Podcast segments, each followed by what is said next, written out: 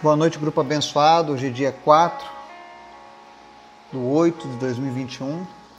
Nós estamos aqui mais uma vez reunidos, continuando o estudo da palavra de Deus. Ontem nós começamos a falar sobre o livro de Amós, no capítulo 5. E hoje nós vamos fazer a leitura da continuação do capítulo de 7 ao 17. A leitura de hoje talvez não seja uma das leituras mais lindas da Bíblia, ou mais suaves, mas talvez seja a mais atualizada da palavra de Deus. Porque quando eu li este livro, parecia que eu estava vendo o retrato da nossa sociedade atual. Como se Deus estivesse relembrando a nós o que, que está acontecendo, o que estamos fazendo. Então, será um estudo muito interessante. E eu tenho certeza que apenas ao, de, de ouvir a leitura do texto você vai se sentir como se a Bíblia estivesse sendo escrita hoje. Porque é assim que funciona a palavra de Deus. Ela é viva, ela é sempre atualizada. Porque ela tem o Espírito de Deus, amém? Gostaria de pedir às pessoas do grupo que continuem orando pela vida do Laurindo, do Miguel, para que Deus faça um milagre na vida deles. Este é um momento decisivo, mas nós temos o Senhor do nosso lado, o Senhor dos exércitos.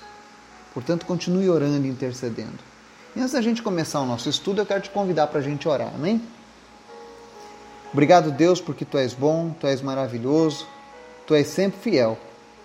Nós te amamos, nós te adoramos, nós te louvamos por tudo que o Senhor é, por tudo que o Senhor tem feito nas nossas vidas, Pai. Senhor, em nome de Jesus, nós queremos te pedir nessa noite que o Senhor visite agora cada pessoa que está ouvindo essa mensagem, cada pessoa do nosso grupo, que o Teu Espírito Santo agora invada cada lar, cada escritório, se a pessoa está ouvindo no carro, e fale com essa pessoa agora, Espírito Santo. Vem suprir as suas necessidades, vem trazer respostas ao seu coração. Que em nome de Jesus cada pessoa possa ter um encontro pessoal contigo nesse momento, Senhor. Isso é o que nós te pedimos, Pai. Porque tu és um Deus maravilhoso, tu és bom. Nós te apresentamos as pessoas da nossa lista de oração, cada nome, que o Senhor possa visitar e curar cada uma dessas pessoas, Pai. Visita agora aqueles que lutam contra o câncer e em nome de Jesus, nós repreendemos todo espírito de câncer, nós cancelamos toda ação do câncer na vida dessa pessoa e que ela seja curada. Visita em especial o Marcelo e nós pedimos, Senhor, cura o câncer no fígado. Remove esse câncer, Pai, de uma maneira sobrenatural, em nome de Jesus. Nós também oramos, meu Deus, pela saúde do Laurindo. Em nome de Jesus, que o Senhor venha reverter o quadro clínico dele. Pulmões sejam limpos, sejam curados, sejam sarados agora em nome de Jesus. As pessoas que estão lutando também contra o Covid sejam curadas nessa noite em nome de Jesus. Visita o Vitor, visita o João Luiz. Alcança cada uma dessas pessoas e que a recuperação deles seja breve a cada dia. Te apresentamos também em especial, Senhor, a vida do Miguel Tristes. Em nome de Jesus, restaura a saúde dessa criança, Pai. Tu és o Deus que pode todas as coisas. Nós te pedimos nessa hora, Espírito Santo de Deus, visita essa família e traz cura sobre eles, em nome de Jesus. Nos ajuda, Pai. Fala conosco a cada dia. Nos ensina, segundo a tua palavra. Nós te apresentamos a nossa nação, o povo brasileiro, Livra-nos, meu Deus, do pecado da corrupção. Abre os nossos olhos para a corrupção. Que nós não venhamos, ó Deus, a ser participantes da corrupção que tem assolado o nosso país desde que ele foi descoberto. Mas que o nosso país seja conhecido como um país que teme ao Senhor, um país que honra ao Senhor, um país que, que vive da palavra do Senhor, Pai. Transforma, Deus, o caráter das pessoas a cada dia com o poder da tua palavra. Nos ajuda, Deus, a anunciar o teu evangelho para aqueles que ainda não conhecem. Nós sabemos que não adianta outra coisa, Deus. O que nós precisamos é o Teu Espírito Santo, Senhor, visitando a nossa nação. Então, visita a nossa nação, Senhor, e cura a nossa nação do pecado da corrupção, do pecado da prostituição, do pecado, Senhor, do alcoolismo, da dependência química. Sara a nossa terra, Jesus. Nós precisamos de Ti, Senhor. Por isso nós te pedimos nessa noite, fala conosco através da tua palavra. Nos desperta, Senhor, para fazer aquilo que te agrada. Nos coloca de volta nos teus caminhos. Em nome de Jesus, Pai. Em nome de Jesus. Amém.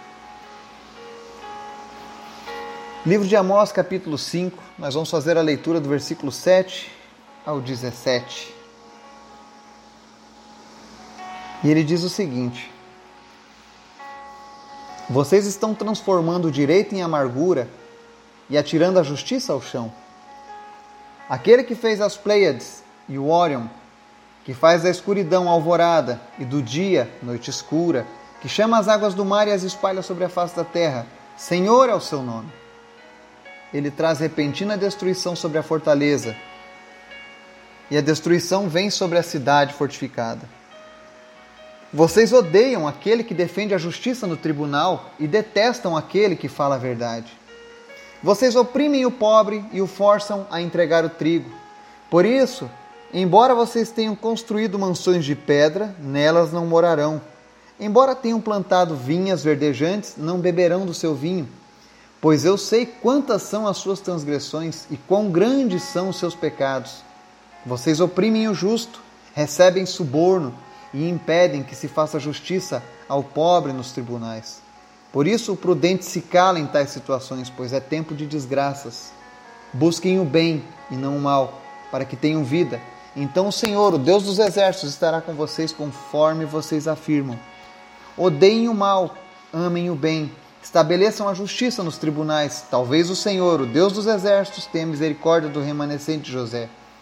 Portanto, assim diz o Senhor, o Deus dos exércitos, o soberano Haverá lamentação em todas as praças e gritos de angústia em todas as ruas. Os lavradores serão convocados para chorar e os pranteadores para se lamentar. Haverá lamentos em todas as vinhas, pois passarei no meio de vocês, diz o Senhor. Amém? Quando eu li essa palavra, parecia que eu estava lendo o jornal sobre o nosso país. E eu senti muita vergonha. Senti muita tristeza. Porque quando nós olhamos nas notícias, quando nós olhamos os acontecimentos do nosso país, nós vemos que grande parte da nossa nação tem caminhado o mesmo caminho que Israel trilhou anos atrás. Essa palavra que foi dada através do profeta Amós ao povo de Israel foi liberada durante um momento de rebeldia do povo de Deus, onde eles achavam que não tinha nada a ver os seus costumes, a sua cultura, quando eles acharam que podiam se livrar um pouco do peso de serem o povo de Deus e experimentar um pouco das outras culturas e acabaram trazendo desgraça sobre a vida deles. E um dos primeiros sinais de que uma nação está vivendo no pecado longe de Deus é quando ela começa a abraçar essas ideologias da relatividade. O que é bom para você pode não ser bom para mim, o que é verdadeiro para você pode não ser verdadeiro para mim. E assim eles vão relativizando as coisas e transformando os princípios básicos de uma sociedade. E lá em Israel, por exemplo, Deus reclama que eles transformavam o direito em amargura, quando eles não honravam a justiça. Será que nós temos tido esse problema no Brasil? Nós temos visto a justiça agindo a favor do que é certo, do que é correto, ou nós temos visto a, a, a justiça falhando, pendendo sempre para um lado errado na maioria das vezes? Eu gostaria que você refletisse nessa palavra de Deus hoje e analisasse como está a nossa nação, nosso povo. Porque o povo de Israel não estava refletindo sobre os seus erros. Pouquíssimas pessoas. E por conta desses erros, eles pagaram um preço altíssimo. Porque a palavra de Deus diz aqui que Deus trará destruição sobre eles. E trouxe. Eles foram espalhados por todo o planeta. Passaram anos longe de casa. Por conta da teimosia. Mas não apenas porque eles estavam se afastando de Deus, mas porque eles começaram a, a praticar aquilo que Deus odeia. E ele fala aqui no verso 10: Vocês odeiam aquele que defende a justiça no tribunal e detestam aquele que fala a verdade. Deus estava condenando o povo de Israel a um sofrimento, porque eles estavam tão longe dos caminhos de Deus que eles passaram a odiar quem defendia a justiça. E nós, como filhos de Deus, nós precisamos ter a mente de Deus e na mente de Deus, nós precisamos amar aqueles que defendem a justiça, amar aqueles que falam a verdade. Mas se por algum motivo você não gosta das pessoas que falam a verdade, cuidado. Se por algum motivo você odeia aqueles que defendem a justiça, cuidado. Porque isso no passado trouxe destruição sobre toda uma nação. Aí no verso 11 ele diz: Vocês oprimem o pobre e o forçam a entregar o trigo. E ele fala mais: Ele diz, Olha, embora vocês tenham construído mansões de pedra, vocês não morarão nelas. Ou seja, toda aquela riqueza conseguida de maneira espúria, de maneira corrupta pelo povo de Israel, eles não iriam usufruir mais aquilo. E realmente isso aconteceu. E olha como a palavra de Deus é real e, e, viva. Ele diz assim no verso 2: Eu sei quantas são as suas transgressões e quão grandes são os seus pecados. Vocês oprimem o justo, recebem suborno e impedem que se faça justiça ao pobre. Parece que a Bíblia foi escrita hoje. Parece que ela está falando do Brasil. Parece que ela está falando do que estamos vivendo hoje. Se você alguma vez precisou da justiça, você sabe o quão difícil é a nossa justiça. Mas nós, como filhos de Deus, precisamos fazer a diferença. O cristão ele não pode estar de acordo com o sistema do mundo. Se o mundo está dizendo que, que não tem problema o justo, nós devemos bater o pé. Eu quero citar um exemplo. Alguns meses atrás nós falamos sobre o dia da igreja perseguida no mundo inteiro, onde igrejas cristãs são perseguidas apenas por terem a fé em Jesus. Eles não fazem movimentos, eles não fazem protestos, eles não fazem passeatas, mas eles são perseguidos apenas por amarem Jesus. E muitos são mortos, outros enviados para campos de concentração. Ou seja, é o justo sendo oprimido. E o que, que nós fazemos? Continuamos calados, quietos. Não tomamos uma posição. Muitas vezes nos, nos fingimos cegos. E isso não está certo. Aí ele segue: recebem suborno. Quantas pessoas recebendo suborno? Quantas fraudes? E muitas pessoas dessas professam fé em Cristo. E aí ele diz: Por isso prudente se cala em tais situações, pois é tempo de desgraças. E ele fala: Busquem o bem, não o mal, para que tenham vida. Aí sim Deus estará com vocês, como vocês afirmam. Enquanto as pessoas não despertarem e não entenderem que o que estão fazendo está errado e Deus não se agrada, Deus não apoia essas coisas, elas terão apenas um, um, um evangelho da boca para fora é você dizer eu tenho Deus, mas Deus está longe de você. Porque se você não tem buscado o bem em todas as áreas de sua vida, porque existem pessoas que particionam a busca por Deus. Eu busco Deus no meu casamento, eu busco Deus na minha casa, eu busco Deus na igreja, mas no meu trabalho eu não posso misturar Deus. Lá eu preciso suborno, lá eu preciso fazer coisas que não são lícitas, porque eu preciso fazer isso para sobreviver. Cuidado. Nós precisamos buscar o bem em todas as áreas da nossa vida. E o, capítulo, e o verso 15 talvez seja o mais forte de toda a Bíblia. E a turma do politicamente correto talvez não goste desse tipo de passagem. Mas nós somos filhos e filhas de Deus. Nós estamos aqui para aprender o que, o que faz bem para Deus. E ele diz assim no verso 15: Odeiem o mal, amem o bem, estabeleçam a justiça nos tribunais. Talvez o Senhor, o Deus dos exércitos, tenha misericórdia do remanescente José. Olha só, gente. Deus está dizendo: odeiem o mal. Ou seja, nós não podemos aplaudir o mal.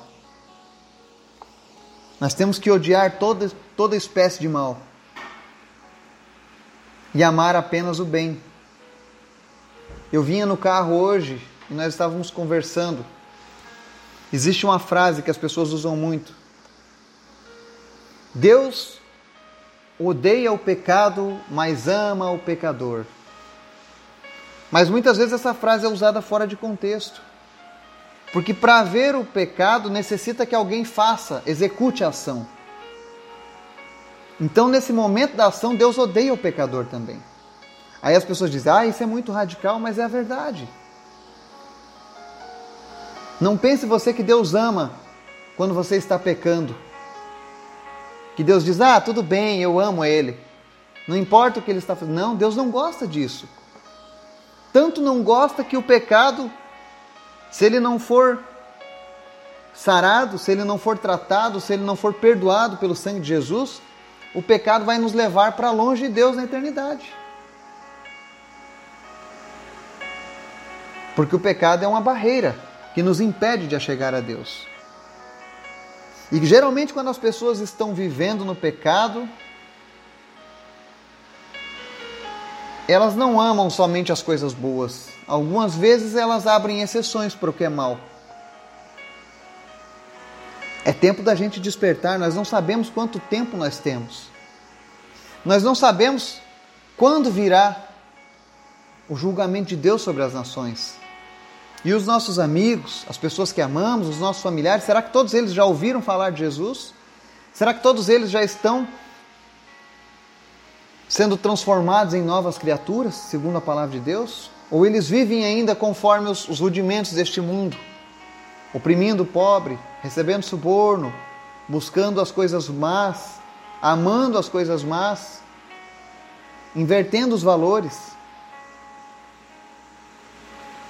A nossa responsabilidade não é apenas de um dia irmos morar no céu, mas também levar outras pessoas conosco. E para isso nós precisamos falar a verdade. Precisamos falar sim que Jesus ama as pessoas, mas precisamos falar que Jesus não gosta do pecado.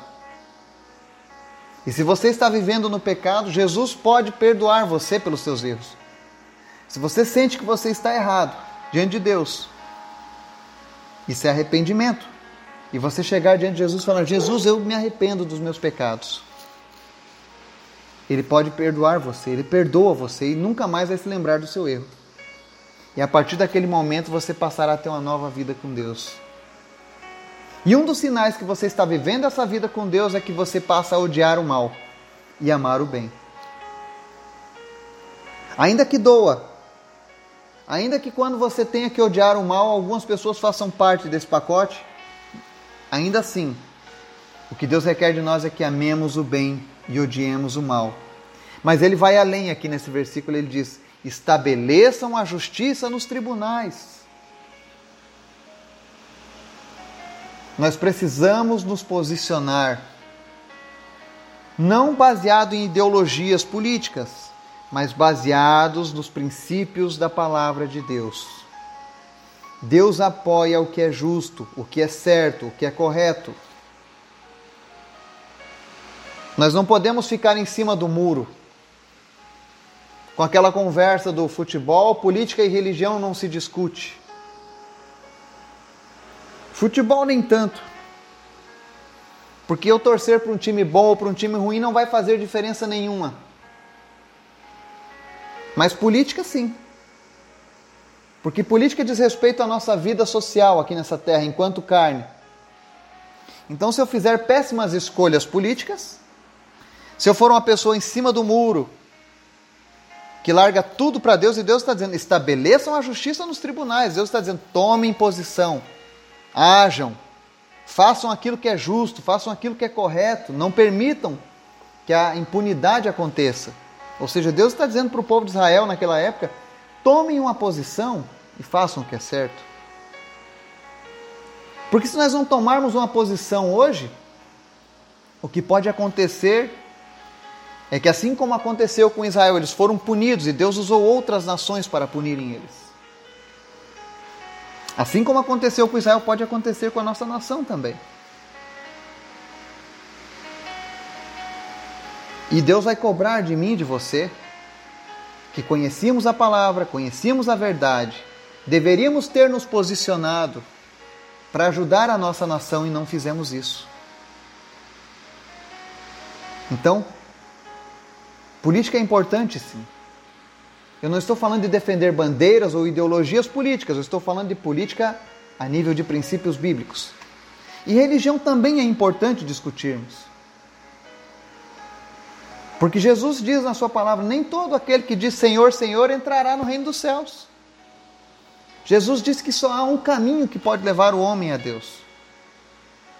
Então não existe essa história de vários, todos os caminhos levam a Deus, não, apenas um caminho leva o homem a Deus. E esse caminho está escrito na palavra de Deus. E se alguém está andando em outro caminho pensando que vai para Deus, nós temos a obrigação de ajudar essa pessoa, de tentar explicar a Bíblia para essa pessoa. Porque se ela será salva ou não depende do Espírito Santo de Deus. É Ele quem convence o homem do pecado, da justiça e do juízo.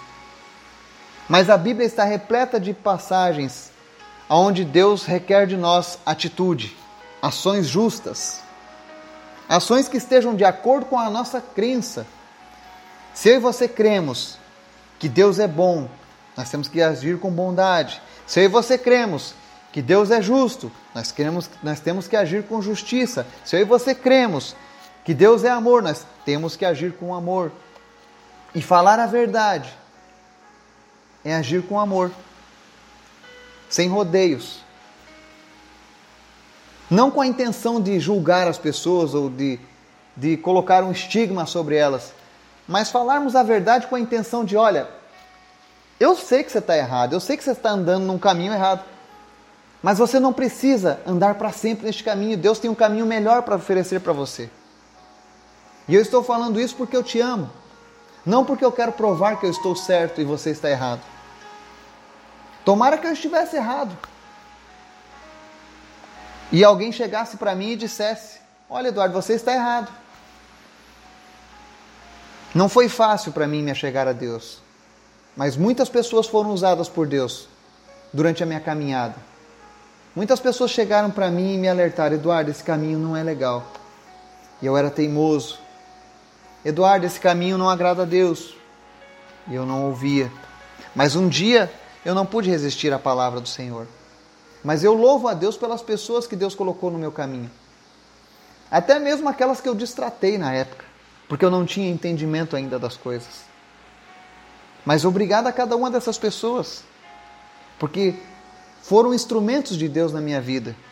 E se hoje eu estou aqui compartilhando o Evangelho com você, orando com você,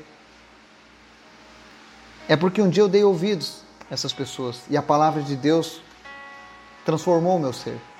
E eu desejo que Deus transforme o seu ser também. Eu desejo que Deus transforme o nosso país. Eu desejo um país melhor para os meus filhos, para os meus netos, para os meus bisnetos. Eu não sei quando Jesus virá nos buscar, mas até que ele venha, eu quero um país melhor para os meus filhos. Eu quero uma sociedade mais justa. E como conhecedor da palavra, eu preciso me posicionar. E Deus sempre pede para que nós venhamos a tomar uma posição pelo que é justo, pelo que é correto, pelo que é certo. Sem partidos, sem bandeiras, mas tendo a Bíblia como nossa bússola, tendo ela como a nossa base de princípios. Nós precisamos manter os fundamentos sólidos para a próxima geração. Que tipo de Brasil você quer entregar para os seus filhos, para os seus netos, para os seus bisnetos? Pense nisso. Deus é bom o tempo todo, mas Ele é justo. Israel não deu ouvidos ao alerta do Senhor e pagaram alto preço. Verso 16, ele, já para a gente encerrar, ele disse assim: Portanto, assim diz o Senhor, o Deus dos exércitos, o soberano: haverá lamentação em todas as praças e gritos de angústia em todas as ruas. Os lavradores serão convocados para chorar e os pranteadores para se lamentar. Haverá lamentos em todas as vinhas, pois passarei no meio de vocês, diz o Senhor. Quando a nação se deixa corromper, a única solução de Deus é o tratamento de choque. Mas que nós possamos orar para que isso não aconteça conosco. Para que Deus tenha misericórdia da nossa nação. E para que venhamos a tomar a nossa postura como Deus exige de nós. Que Deus possa te fortalecer em suas decisões. Que a palavra de Deus possa te firmar a cada dia. E que você venha ser uma dessas pessoas que faz a diferença por onde quer que você passe. Que Deus use você. Que Deus abençoe a sua família através de você.